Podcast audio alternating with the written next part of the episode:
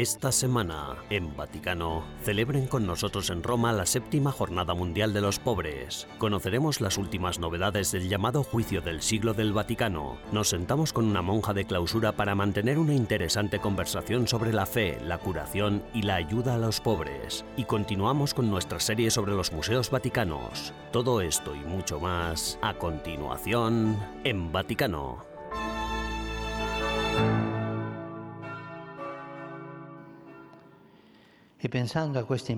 Cuando pensamos en el inmenso número de pobres que hay entre nosotros, el mensaje del Evangelio de hoy es claro. No sepultemos la riqueza del Señor, difundamos la riqueza de la caridad, compartamos nuestro pan y multipliquemos el amor. La pobreza es un escándalo. La pobreza es un escándalo. El Papa Francisco presidió la misa en la Basílica de San Pedro en la séptima edición de la Jornada Mundial de los Pobres. La Jornada Mundial de los Pobres se celebra anualmente el 33 domingo del tiempo ordinario y es una invitación a todos los fieles a mirar a los necesitados con amor, respeto y generosidad. No apartes tu rostro del pobre fue el lema de la Jornada Mundial de los Pobres de este año. La Jornada Mundial de los Pobres fue iniciada en 2017 por el Papa Francisco y desde entonces se celebra anualmente el tercer domingo de noviembre. La jornada comenzó con la Santa Misa en la Basílica de San Pedro presidida por el Papa Francisco. A continuación, organizado por el Dicasterio para el Servicio de la Caridad, el Santo Padre almorzó con un grupo de pobres y refugiados en el aula Pablo VI.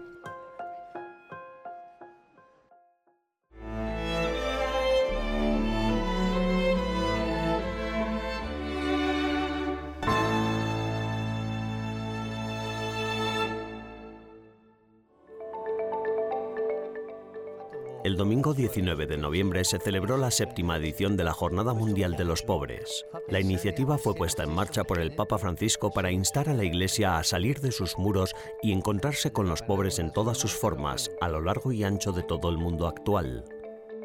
Durante la semana previa a la Jornada Mundial de los Pobres, la Clínica Madre de Misericordia, situada junto a la Plaza de San Pedro, ofreció atención médica especial a los más pobres, según explicó el director del hospital, el doctor Massimo Ralli. Esta es la clínica del Departamento de Servicios de Caridad que ofrece durante todo el año atención gratuita diaria a los pobres y necesitados. Sin embargo, esta semana hemos ampliado un poco el horario, por lo que en lugar de estar abierta solo por la mañana, la clínica también abrirá por la tarde para ofrecer la máxima atención gratuita al mayor número posible de pobres. El equipo encargado de esta asistencia sanitaria está formado por un grupo de 50 voluntarios, entre médicos y enfermeras. Por la mañana, después de una sesión informativa, las enfermeras, los médicos y los practicantes van a las distintas salas. Cada sala está dedicada a una especialidad. Esta es la parte de cardiología, la de ginecología y la de medicina general. Así es como cada uno, en función de las necesidades del paciente, hace su trabajo dentro de la clínica. En vísperas de la Jornada Mundial de los Pobres, atendieron al doble de personas de lo habitual, unos 130 pacientes al día. Una vez que el paciente recibe un diagnóstico, se elabora un plan de tratamiento para que durante las próximas semanas y meses pueda ser atendido. Cuando vemos la necesidad de una visita al especialista, el paciente es derivado directamente al médico especialista. Pero después le pedimos al paciente que vuelve al médico de cabecera que le ha tenido la primera vez, para así poder hacer un cierto balance de su historia clínico y derivarlo a tratamiento o a lo menos a terapia crónica, concertando las posteriores visitas de seguimiento. El domingo por la mañana, el Santo Padre presidió la misa con los pobres en la Basílica Vaticana, seguida de un almuerzo especial en el aula Pablo VI.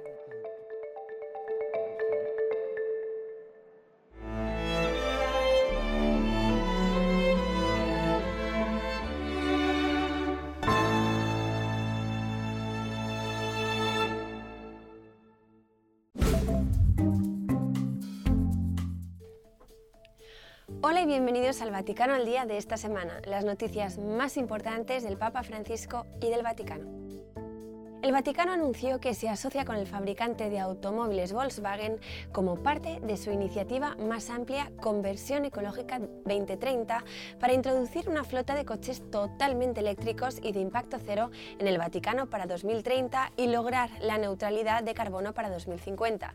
Los esfuerzos del Vaticano no se limitan a la revisión de su flota, sino que también incluirán la construcción de su propia red de estaciones de carga para vehículos eléctricos, tanto en el Estado de la Ciudad del Vaticano como en las zonas extraterritoriales.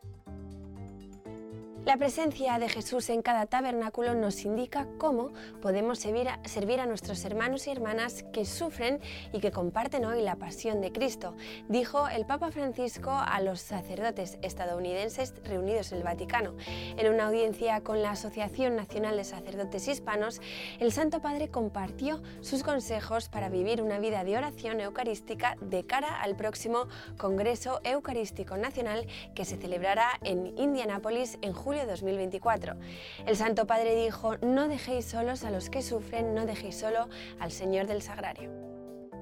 El Papa Francisco tuvo un emotivo encuentro con un migrante africano cuya esposa e hija de seis años murieron mientras cruzaban un desierto en Túnez. Bengue Nimbilo Crepin, de 30 años, compartió su historia durante un encuentro en la Casa de Santa Marta, residencia del Papa en la Ciudad del Vaticano. Crepin, conocido en los medios de comunicación italianos por su apodo como Pato, es originario de Camerún, pero decidió abandonar su país de origen después de que su hermana mayor fuera asesinada en medio de la violencia de la crisis anglófona de Camerún. El Dicasterio para la Doctrina de la Fe del Vaticano publicó un documento en el que reafirma que los católicos tienen prohibido ser masones. El nuevo documento firmado por el Papa Francisco y el prefecto del dicasterio, el cardenal Víctor Fernández, pide una estrategia coordinada que involucre a todos los obispos de la Conferencia Episcopal Católica de Filipinas para promover la catequesis en todas las parroquias sobre las razones de la irreconciliabilidad entre la fe católica y la masonería. El Papa Francisco se reunió con los sacerdotes de la 17 prefectura de Roma, situada en el extremo oriental del área metropolitana en la parroquia de Santa María Madre de la Hospitalidad, para hablar de las necesidades pastorales urgentes y los retos materiales. Durante la conversación de una hora y media de duración, el Papa Francisco se reunió con los 40 sacerdotes allí congregados y habló de las principales necesidades pastorales de la parroquia y de la prefectura, así como el trabajo, los sacramentos, la pobreza, la hospitalidad, la asistencia a los grupos socialmente más débiles y la evangelización. Gracias por ver el programa de esta semana Vaticano al Día. Almudena Martínez Bordiú para EWTN Vaticano.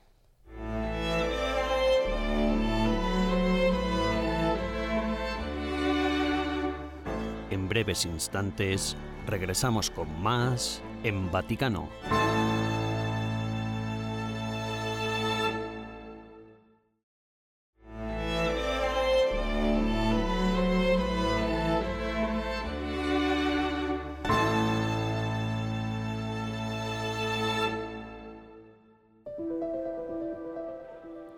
Juicio del siglo del Vaticano se reanudó en septiembre tras una pausa de un mes. El cardenal Becciu y otras nueve personas están acusadas de presunta malversación de fondos vaticanos.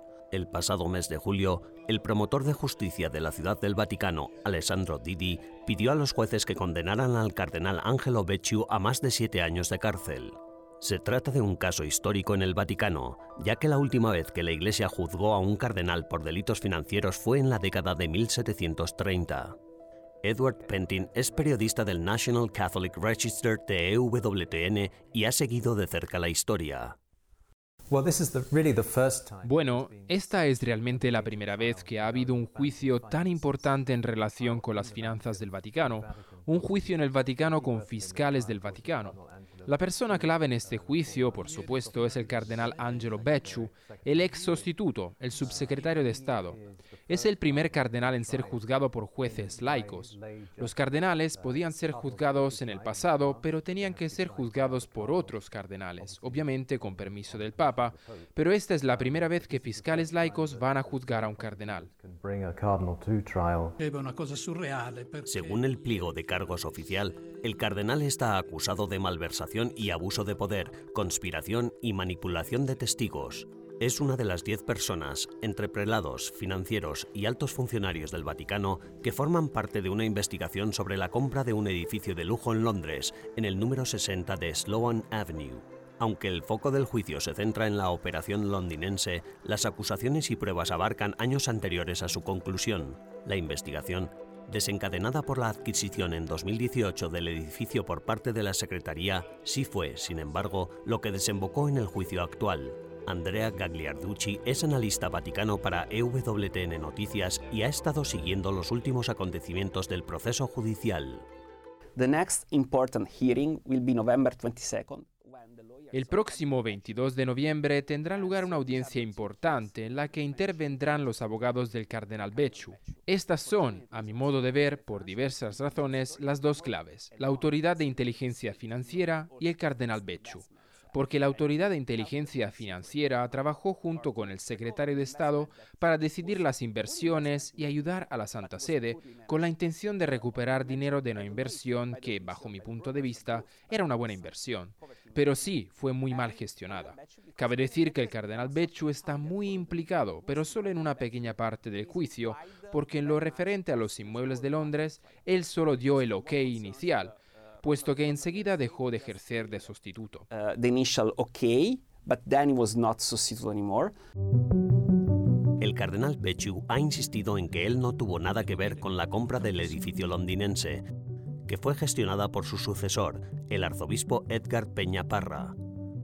La adquisición del mueble londinense, que supuso una pérdida de más de 100 millones de euros para el Vaticano, fue uno de los componentes de un acuerdo por el que la Secretaría se desvinculó del financiero Raffaele Mincione.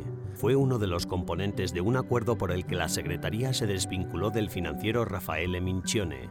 Anteriormente, en 2014, la Secretaría había invertido unos 200 millones de euros con Mincione el cardenal Becciu aprobó la inversión inicial, su financiación y el registro no convencional en los balances del Vaticano, todo lo cual forma parte de la acusación. Antes del juicio, Becciu se resistió al escrutinio cuando la Secretaría de Economía y la Oficina del Auditor General trataron de auditar los libros de la Secretaría de Estado para una auditoría que incluía a toda la curia en 2015-16. Los informes, confirmados posteriormente por el cardenal George Pell y el auditor general Libero Milone, revelan que, bajo la dirección de Becciu, la Secretaría empleó prácticas contables prohibidas para ocultar a los auditores la totalidad de la inversión de 200 millones de euros con Mincione y los préstamos bancarios asociados. El Estado de la Ciudad del Vaticano tiene un sistema peculiar en el que el Papa está arriba del todo, lo que implica que en un momento dado el Papa también podría pedir una acusación o una declaración de culpabilidad, aunque no haya pruebas, porque el Papa quiere dar ejemplo. Esto dirá mucho sobre cómo el Papa está gobernando la Iglesia y también sobre cómo se considera a sí mismo. Ningún papa en lo que va de siglo ha intervenido tanto en la microgestión como el Papa Francisco. Dado que el juicio continuará este invierno, con veredicto a mediados de diciembre, los abogados de Becciu esperan responder a las pruebas de forma sistemática y convincente. Se espera que los argumentos que presenten para convencer a los jueces sean mejores que las afirmaciones genéricas de inocencia del cardenal. A medida que el juicio que supuestamente concluirá con el veredicto previsto para mediados de diciembre, avanza, el equipo jurídico de Becciu procurará dar respuestas convincentes a las pruebas presentadas en contra de su cliente.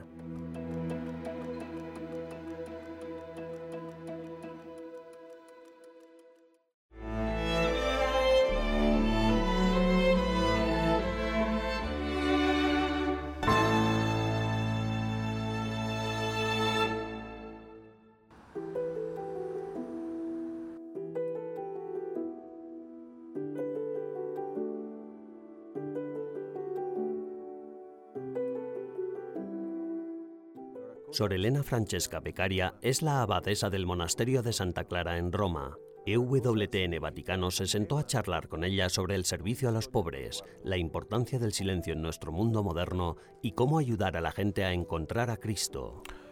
Sor Elena, a la lucha... ¿A qué se refiere el dilema de no apartarse de los pobres, teniendo en cuenta que también existe una pobreza que no es solo material? Sicuramente, come dicevo, c'è una porta materiale, anche spirituale e morale. Sin duda, Hay un aspecto material, espiritual y moral en mantener abierta la puerta del monasterio, en el sentido de acoger a quienes necesitan a alguien que los escuche. Vemos que hoy en día es difícil encontrar a alguien que se escuche, y alguien lo hace a menudo, cobra por ello. Por eso preferimos realizar este escucha bajo el celo de la gratuidad. Sin embargo, también quiero subrayar que es muy importante que no apartemos la mirada de la hermana, que está a nuestro lado y que es pobre. Nuestra vida de clausura implique relaciones muy estrechas, siempre las mismas, sin posibilidad de evasión, porque estamos aquí cada día del año, las 24 horas del día juntas. Y también entre nosotros hay pobreza, pobreza de carácter, momentos de dificultad que las hermanas experimenten. En este momento somos 26, con edades comprendidas entre los 29 y los 97 años, cada uno sus propios retos y experiencias vitales. Es crucial escucharnos unas a otras, acogernos mutuamente y apoyarnos. Sería trivial acoger a las que viven fuera y luego dar la espalda a la hermana que está a mi lado y que me necesita de muchas maneras. ¿Qué ¿Qué consejo podría ofrecer a las personas que escuchan desde casa para que mejoremos nuestras relaciones interpersonales? Yo parlo da contemplativa, quindi dico Hablo como contemplativa y por eso digo, en primer lugar, que escuchar al Señor, dedicar tiempo a escucharle en la oración. Nosotros tenemos mucha oración comunitaria, pero también muchos momentos de oración personal, que nunca hay que descuidar porque son importantes. La oración que la Iglesia nos da para celebrar es importante, pero también lo es el diálogo personal. Y ahí en el diálogo personal con el Señor, aprendes también a ver a tu hermano y aprendes a escucharlo. El silencio es necesario, el silencio que aprendes en la oración, que luego te permite callar ante tu hermano, sin precipitarte en juicios y respuestas rápidas que muchas veces no son correctas.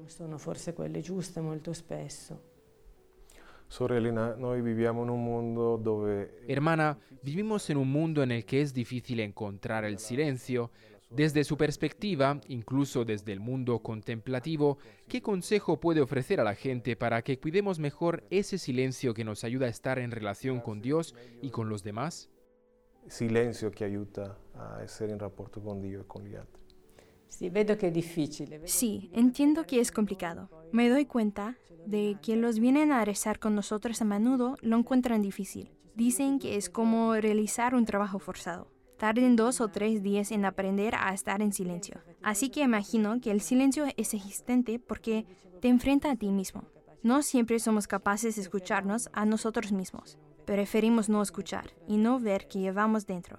El consejo que doy es que se lo tomen con calma, es decir, que no dejen a intentarlo, quizá a través de periodos cortos sin esperar demasiados progresos al principio, porque Puede ser desalentador e incluso agotador, pero dediquemos unos minutos cada día. Más adelante aprendemos a pasar incluso una hora en silencio ante Él. Muchos laicos que vienen a rezar con nosotras los hacen. Nosotras, después del rosario y vésperas por la tarde, tenemos una hora de adoración. Y hay gente que llega a experimentar con nosotras ese silencio en la iglesia. Sorella, lei ha parlato delle persone Hermana, usted me ha hablado de personas que han pensado en quitarse la vida o que no le encuentran sentido a su vida. ¿Podría ofrecerles alguna palabra de consuelo a estas personas? Que la única esperanza es Jesús. Hablo también por experiencia personal. El Señor dio sentido a mi vida. Él te permite vislumbrar un horizonte diferente, posible. Es la palabra del Evangelio y la persona de Jesús entrando en tu vida. De lo contrario, es muy difícil porque todo lo humano decepciona, se acaba, tiene un límite y poco a poco en la vida experimentas que apoyarte en los bienes de este mundo conlleva el riesgo de perderlos. El único que verdaderamente permanece siempre es el Señor y lo que Él viene. En otras palabras, la fe te da una perspectiva distinta de la vida y la vida se llena de esperanza porque adquiere una profundidad distinta, apoyándose en valores que no se desvanecen. Ti appoggi su valori diversi che non passano.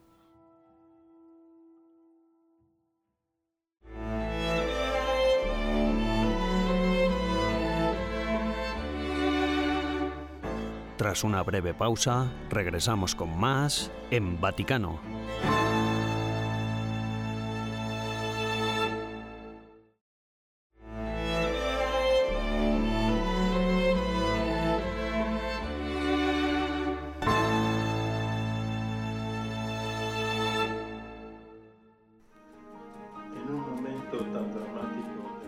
40 aniversario del Patronato de los Museos Vaticanos es un hito en la vida de la organización y un motivo de celebración por el camino que sus miembros han recorrido juntos.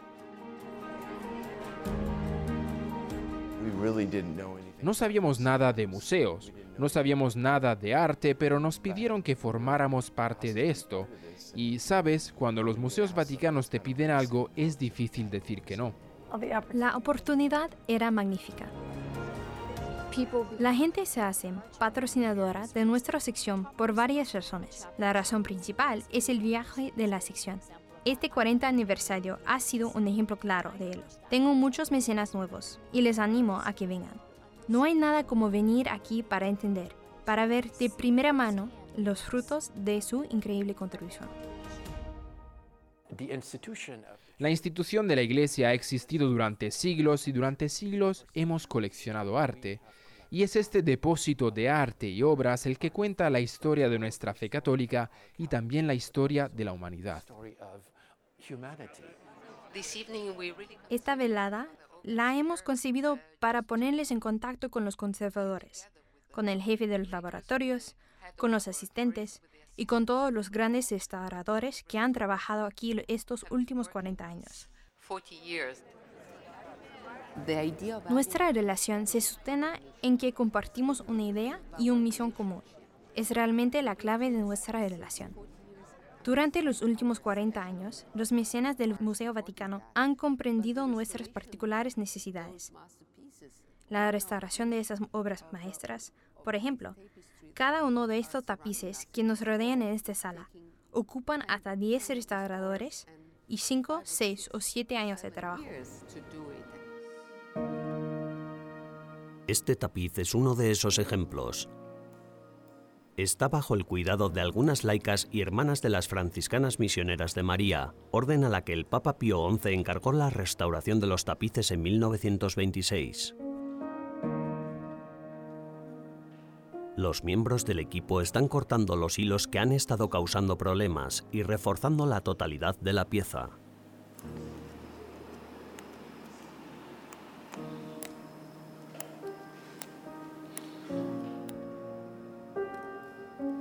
Algunos de ellos han pasado a la siguiente fase de reparación. Empezaron hace apenas seis semanas y el proyecto debería estar concluido para el año 2030. Sin embargo, el trabajo pende aún de un hilo y está lleno de incertidumbre, ya que este proyecto particular aún no ha recibido fondos. Me gustaría hablarles de los cambios y planes que dan testimonio de las diferentes actividades en que estamos implicados nosotros y todos ustedes, planes que tenemos a medio y largo plazo. Canova, a cual acabamos de inaugurar. La exposición Antonio Canova, que se inauguró este otoño con un acto para la prensa, es un proyecto que recibió la aprobación, pero que todavía necesita un nuevo apoyo financiero. Esta exposición ha sido posible gracias a los mecenas de los artes del Museo Vaticano, concretamente del capítulo noreste comprendieron inmediatamente la importancia de este proyecto, no solo para la figura de Canova como escultor, sino para lo que Canova representa en el propio museo. Antonio Canova desempeñó un papel vital en la recuperación del arte perdido y en el desarrollo de nuevas galerías para los museos vaticanos. La conexión entre Canova y los mecenas es todavía más vívida en esta sección, la Braccia Nova. Braccia Nova fue concebida tras la derrota de Napoleón. Antonio Canova era entonces director de los museos vaticanos. Concibió este lugar para restablecer no solo la autoridad del Papa tras la época de Napoleón, sino también la primacia de lo antiguo. Todo lo que nos rodea habla de antigüedad. Disponemos los 28 nichos con grandes esculturas. Ya sé que puede ver todo su esplendor porque por supuesto, todo el espacio ha sido restaurado. Pero cada escultura, incluso las que parecen estar en más estado, increíble, tienen siglos de vida. Y si las observas con más detalle, verás que cada una necesita cuidados muy esmerados. Y eso es exactamente lo que esperamos hacer con ellas en futuro próximo. La próxima semana, en Vaticano, continuaremos con la tercera de las cinco entregas sobre los mecenas de los museos vaticanos, mostrándoles con más detalle el trabajo realizado en los laboratorios de restauración.